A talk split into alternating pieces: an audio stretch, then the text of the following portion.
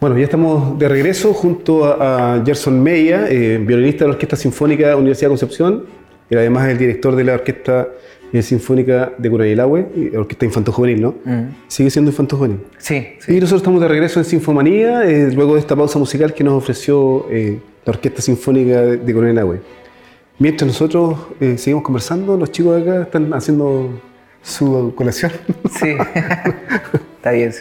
Oye, bueno, Gerson, eh, quiero que me cuentes eh, cómo, eh, cómo llegaste, cómo se inició tu proceso en, en esta orquesta. En la orquesta. Yo sé que llegaste muy joven a esta orquesta. Bueno, sigue siendo muy joven, pero llegaste muy, muy, muy jovencito a esta orquesta. ¿Ya tienes cuántos años acá? Creo que son casi 10. casi creo, 10 años, sí. casi, bueno, ya casi una década, ¿no? Sí.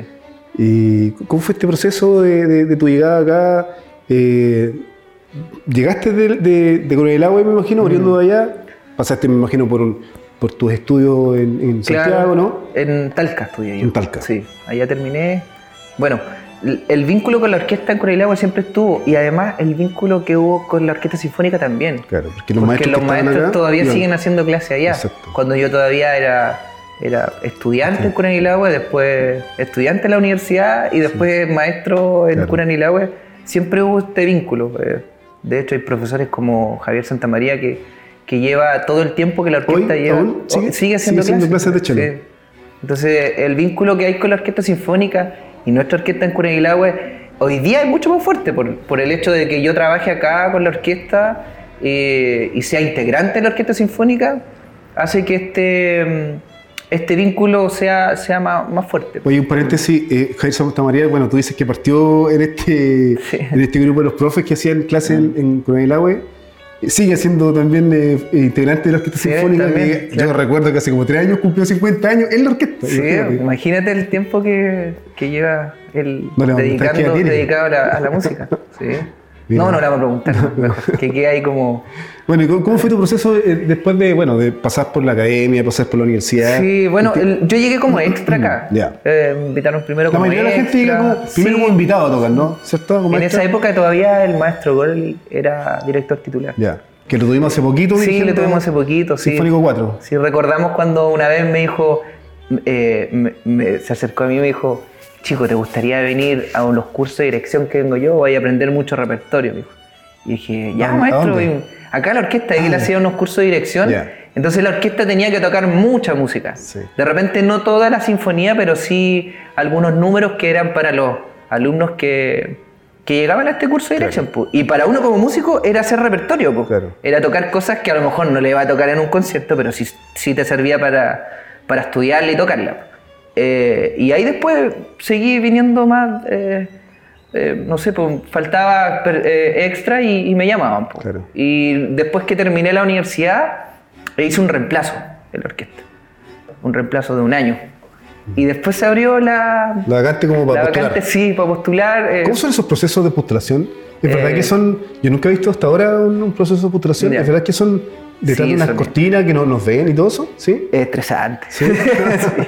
Sí, Es estresante, porque igual eh, como que jugué eh, en un puesto de trabajo, de repente, no sé, pues pueden llegar 10, desde 20, ¿no? 10, 20. Acá nunca, nunca eran tanto, pero, pero esa vez que, que yo postulé habían 20, así como postulé. Siempre hay más violines postulando, yo creo, ¿no? Sí, porque siempre en la orquesta Se se, requiere tiene, mucho violín. claro, se requiere mucho violín, porque tienes que cubrir dos filas. Claro.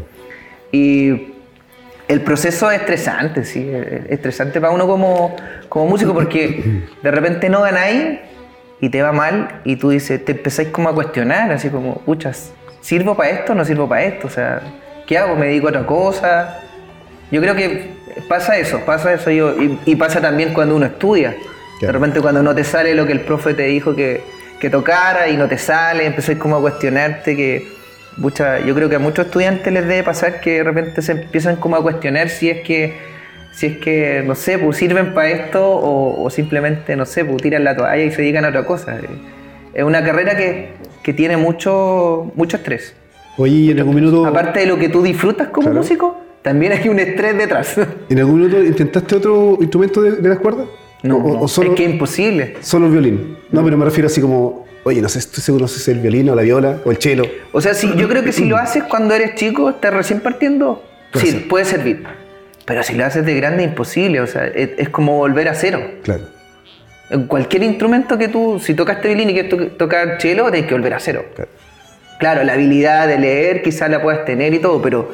es- La ejecución es completamente distinta. Completamente distinta porque tiene otra forma. eh, tu cuerpo se tiene que adaptar a otra forma para tocar y todo. Oye, y cuando llegaste ya a la orquesta, eres chico, o sea, eres uno de los sí, jóvenes, tenía imagino. 24 años, creo, Ya. más o menos.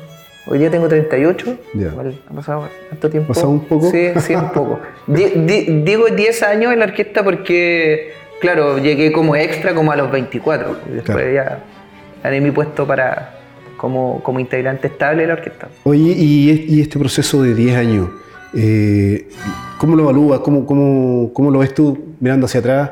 Eh, ¿O te hubiese gustado haber estado en otra orquesta o estás, estás conforme aquí? Eh, yo creo que en el fondo como que se van dando las cosas, ¿no? Como que yo creo que como músico uno, claro, aspira siempre, no sé, estar en la mejor orquesta del mundo. Obviamente que uno siempre cuando es más pequeño y, o está estudiando esto, siempre tus aspiraciones son grandes, po. y yo creo que está bien, porque si tú no sueñas grande, eh, no sé, no sé, en, en la música tenéis que soñar grande para conseguir quizá un poco menos de lo que estás soñando. Pero si soñáis pequeño, quizás no vais a conseguir Claro. nada. Entonces, Yo sé que este programa lo ve de todo, todo tipo de, de- de público, principalmente jóvenes, por supuesto, pero eh, hay, que, hay que mencionar de que la Orquesta Sinfónica de UDEC es una de las tres orquestas más importantes del país, por lo tanto, Sí. o sea, est- eh, ser integrante de una orquesta sinfónica como esta, sin duda que tiene un gran mérito, Mm. Sí, eh, por porque es una orquesta profesional, que tiene un cuerpo estable, Mm. que se dedica 100% a esto, claro. y, y yo me imagino que, al igual que la mayoría de los músicos, eh, Gerson, bueno, ya sabemos que tienes tú un proyecto también eh, adicional que es la orquesta- dirigir la orquesta, Claro. que yo me imagino que te consume gran parte sí, del tiempo. adicional a lo que tienes de la orquesta, ¿no? Mm. Es mucha, es mucha Sí. la responsabilidad también ahí. Sí, yo creo que la orquesta sinfónica es una orquesta que, que, claro, como dices tú, bien dices, es una de las orquestas a nivel nacional importantes, ya que está cumpliendo también 70 años, es igual una orquesta que tiene mucha, mucho camino que recorrió y, y- y a lo que hoy día es, es, es también porque todos los integrantes que estuvieron en su tiempo aportaron algo para, que, para que la orquesta sea lo que es hoy.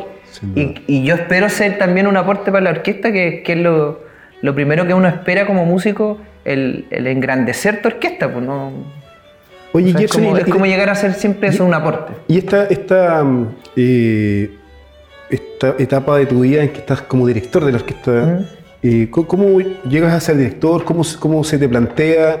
Eh, ¿Has pensado también dirigir otra orquesta? La verdad es que yo nunca quise ser director. Como que se dio- eh, igual en la universidad te preparan. Sí. Por suerte tuve un buen maestro de dirección, que es el maestro Francisco Retti, él fue mi profe en, en la universidad. Eh, en el periodo donde cuando yo estuve estudiando, ahora ya no hay maestro eh, en la universidad, eh, y tuve una buena base, como, como, pero yo nunca pensé que iba a usar todos estos conocimientos para hacerme cargo de una orquesta.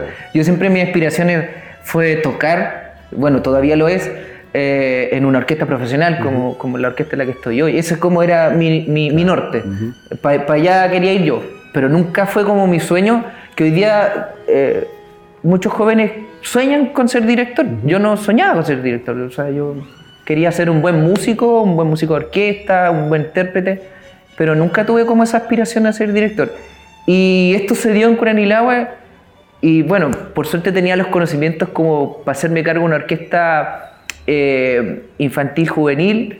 eh, y claro, yo creo que estoy en ese proceso todavía como de, de, mm, de ir aprendiendo. Creo que me siento muy conforme dirigiendo una orquesta de, de niños. Espero más adelante quizás tener la oportunidad de poder dirigir una orquesta profesional y abrirme un poco más a este mundo de la dirección. Pero, pero ahora estoy como tranquilo, como que estoy buscando eh, qué es lo que me llena más. Ajá. ¿Ser músico o ser director? Ya. Por hoy día las dos cosas están súper para mí, porque creo que hago algo que me gusta mucho, que, que, que de repente eh, eh, siento que, que, no sé, lo hago bien, pero me gusta enseñar, me gusta como... Y en el mundo profesional es distinto. Claro. Ahí tú no vas a enseñar, vas a, vas a hacer música nomás. Entonces como que, claro, no me, no me he encontrado todavía con, con esta posibilidad. Sí tengo, me llegó una invitación, pero no lo voy a contar así como porque todavía está en el, en el papel, me llegó una invitación del, del sur a, a dirigir un coro y con una orquesta, pero igual es una invitación como de... eh, igual es una orquesta como amateur y todo, pero, pero con gente que ya que, que es adulto. O sea, es distinta la forma en cómo tú trabajas con las personas adultas a, a cómo trabajas con niños, porque ahí es distinto el trabajo que tú tienes que hacer. Los músicos le llaman, ese es un cancheo, ¿no? Claro, el Un canchero. canchero. sí, el canchero. Oye, Gerson, eh, dentro del proceso de la orquesta sinfónica eh, eh, que, está, que, que hoy día está viviendo también, tú has sido parte de, de- ya de alguna gira en, en este proceso de internacionalización, ¿no? Eh, ¿Cómo has vivido este, este- esta etapa de la orquesta ya en su madurez? Tú lo decías, 70 años está cumpliendo la Sí. orquesta eh, en este mes No es menor. no es menor, ¿cierto? Y que ya el 2019 partió con su primera incursión como, como en, en saliendo a tocar eh, fuera, fuera de Chile. Primero hizo un pequeño ejercicio en Brasil, Mm. Eh, luego en México, donde tú, tú fuiste parte de esa gira.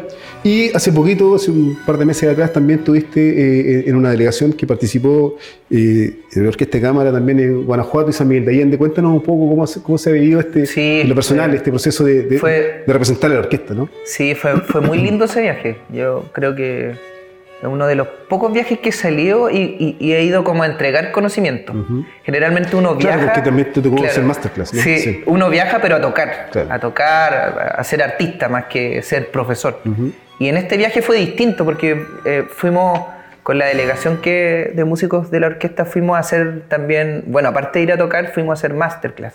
Y, y fue lindo, fue lindo, fue, fue como muy grato, fue como, casi como, era como tener a mi alumno grande en la orquesta o Claro. igual, igual uno llega a veces a tener alumnos grandes porque el proceso de la orquesta es de, es de, de la básica hasta la media. Sí. Eh, y fue, fue grato, fue muy grato, fue muy grato. Eh, de repente uno como maestro o como profe piensa que, que no sé, como que tiene que hacerle clase a, los, a sus alumnos de una forma, porque en Chile tenemos otra idiosincrasia, es como distinto. Y llegar allá fue como tan, tan natural, fue, Sí. fue casi como hacerle clase Somos a mi alumno. los mexicanos, ¿no? Sí, somos muy parecidos. Sí, es verdad. ellos, no sé, no, Es nosotros verdad, somos ellos, sí, sí, y como que se daban los mismos problemas, Sí. eh, quizás la forma eh, de enseñar puede haber sido distinta, pero, pero se dan los mismos problemas. Claro. No sé, pues, eh, problemas técnicos del arco, eh, digitaciones, eh, y que uno está acostumbrado a resolver. pues. Seguro. Entonces fue muy grato. Bueno, hay que mencionar de que ustedes, eh, tú junto a colegas de la orquesta, Carmen María Urmaister en viola, Sí, eh, Raúl Muñoz en cello, y Ramiro, Ramiro Vera en violín también. Violín también, sí. eh, estuvieron haciéndole clase a los alumnos de la Universidad de Guanajuato. Universidad de ¿Con Guanajuato, quién? La Escuela de Música. Claro, con quien la Corporación Cultural tiene un, un convenio que ya tiene vida desde el 2019. Así es. Han venido ellos, eh, ha ido la orquesta hacia allá. Y bueno, en esta oportunidad te tocó ir eh, también hacer clases y, y se presentaron en dos centros muy bonitos. Yo recuerdo que uno fue San Miguel de Allende y San Miguel de Allende, un centro sí. cultural muy, muy bonito. Hermoso. Y la sala sonaba muy bien igual. Y iban con un repertorio bien, bien variado también, música chilena, clásico. Y, Mm. Sí, partíamos con algo de Mozart, eh, tocábamos alguna obra de, de, de un colega la or- de la orquesta eh, y de otro compositor también, eh, el, el papá de Marcela, el Raúl sí, Cherezo, sí, llevamos una obra también de él y lo demás era música de, Claro. eh, de Violeta Parra. Sí, Sí, no, el repertorio estuvo muy lindo, creo que a la gente le gustó mucho el repertorio, sí. porque fue muy variado. Claro.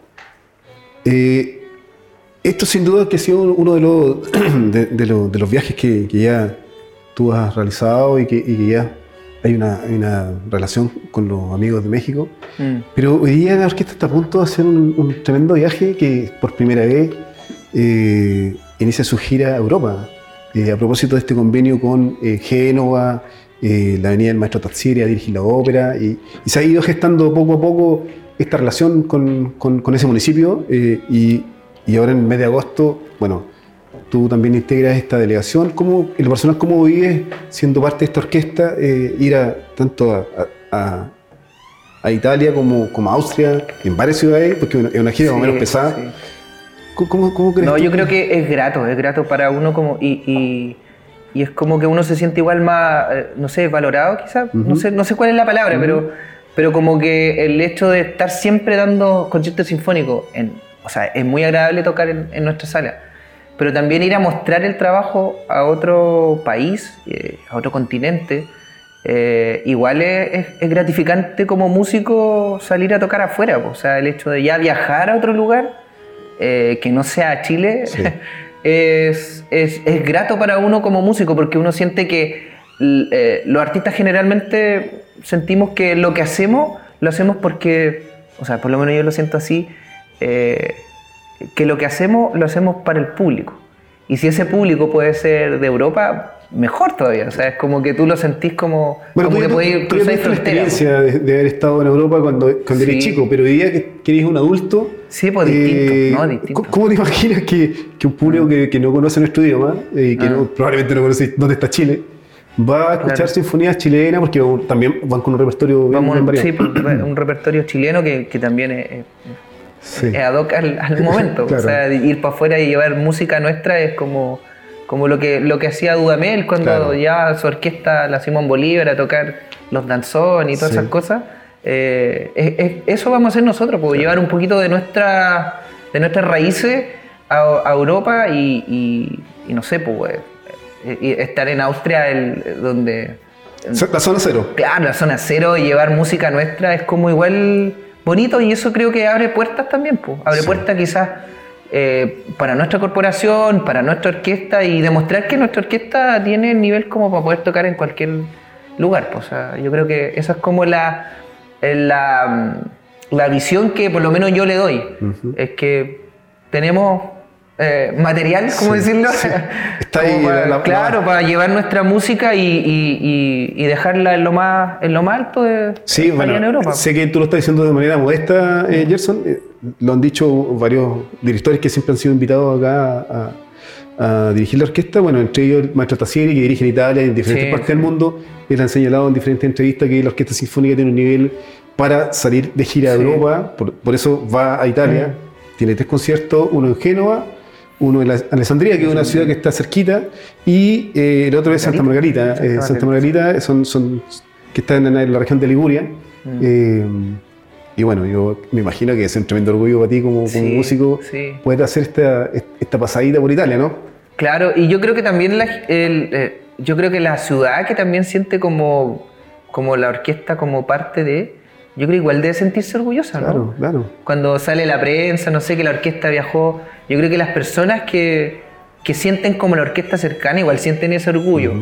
como, como yo lo sentí y lo veía cuando Curanilahue iba a Europa, como que la gente igual como que siente ese triunfo Sí. como de ellos, como no Claro. sé, cuando juega la selección, tú estás ahí. De alguna, de alguna Claro, manera, de alguna manera es como se eso, representa el país, sí, claro. Y tú representas una ciudad y la universidad y toda su, no sé, pues, eh, todos sus docentes, eh, me imagino el rector igual de sentir mucho orgullo que el tener a su orquesta, eh, a la orquesta que es de la universidad, llevarla afuera a Europa, eh, igual como que ese orgullo se expande. Bueno, el rector estuvo haciendo parte de esta avanzada en Italia, en Génova, en la universidad y en diferentes lugares. De, estuvo también en Alessandría. eh, y, y bueno, es un trabajo que se ha venido gestando hace, Claro. hace algún tiempo. Y Si no es sencillo una y gira lo- a y los, y los- y los frutos van ahora eh, en el mes de agosto. Son, son un par de semanas ¿no? que, que se va a estar ahí. eh, tres, tres- son tres conciertos en, en Italia y cu- cuatro o cinco en Austria. En Austria, sí. Eh, Viena, capital. Terminamos en Austria. Salzburgo, creo, ¿no? ¿Cómo? El último concierto es en Salzburgo. Salzburgo, que es la cuna de Mozart, eh, Golem, Bischofshofen, que es donde se hace un festival, que a propósito es originario de allí, esta invitación a, a Austria, porque hay un festival que se hace todos Sí. los años en esta época, allá está en el verano, en el verano. y, y así se gesta, digamos, esta, esta pasadita por... Sí, no, ¿no? va a ser una, una, una, una hermosa gira. Y para nosotros como músicos una experiencia nueva, pues. Claro, Una más de las que más adelante sí- seguiremos viviendo. O sea, se- seguro que sí. la música eh, tiene esa, esa magia. Ya se, ya se conquistó eh, América del Norte con México, ahora Europa, y imagino después vendrá otra, vendrá otra, otro No sé, continente, ¿no? claro. Nos vamos Bueno. a Asia, no sé. Bueno, sería, sería simpático. Oye, Gerson, queremos agradecerte eh, esta, esta participación en el programa Sinfomanía, en el programa que teníamos pendiente. Eh, te agradecemos todo lo que tú Mm. estás haciendo como músico integrante de la orquesta y además, por supuesto, seguir eh, alentándote eh, junto a esos chicos eh, maravillosos Sí. de, de la orquesta de Gurelagüe. Mándale un saludo a, a tu, Sí, a tus un chicos. saludo eh. a todos mis, mis alumnos, porque aparte de ser director, yo también tengo alumnos de violín. eh, todavía no empezamos con la orquesta, con los ensayos, pero sí terminando eh, los niños su- sus vacaciones adelantadas y largas. Vamos a comenzar con nuestra orquesta y bueno, y a todos los integrantes que están por ahí en el mundo de la orquesta, porque hay muchos integrantes que... En la- de la la de de Arauco, ¿no? sí. No, y también fuera. Eh, tenemos a Nassim por el- Claro. allá en Sí, Alemania, eh, Diego que está en Estados Unidos. y, y, bueno, enviarles muchos cariños. eh, esperamos que la orquesta este verano podamos hacer nuestro concierto de aniversario, que el año pasado por la pandemia no, No se pudo hacer, claro. no se pudo hacer, pero sí hicimos algo en un festival que también eh, reactivaron unos chicos que son, eran parte de la orquesta. El festival Fanca también que se reactivó en Coneilau y fuimos parte de ese festival. Eh, y con eso también volvimos al- al- a los escenarios con la orquesta. Eh, y bueno, desearle a todos que eh, también hacer la invitación, eso, hacer la invitación si alguien quiere integrarse a la orquesta, estamos todavía con cupos. ¿Dónde eh, se- dónde se pueden- Los, chicos van al, al- al liceo eh, entre las 11 y 1 de la, de la tarde pueden ir a inscribirse. Hay, una secretaria. sí. ¿Dónde se puede inscribir o, no? Eh, ¿O tienen que ir solamente? No, tienen que ir, eh, es mejor presencial porque ahí toman los datos y todo. Perfecto. Eh, y estamos en eso, pues estamos en el proceso y que nuestra orquesta viva muchos años más. Así que, Bueno, gracias. Gerson por participar de Sinfomanía. Y nosotros nos despedimos hasta un nuevo programa junto a otra gran invitada o gran invitado. Y sigan las redes de Corcudec y también las de AE Radio. Nos volvemos a ver en un próximo programa. Muchas gracias.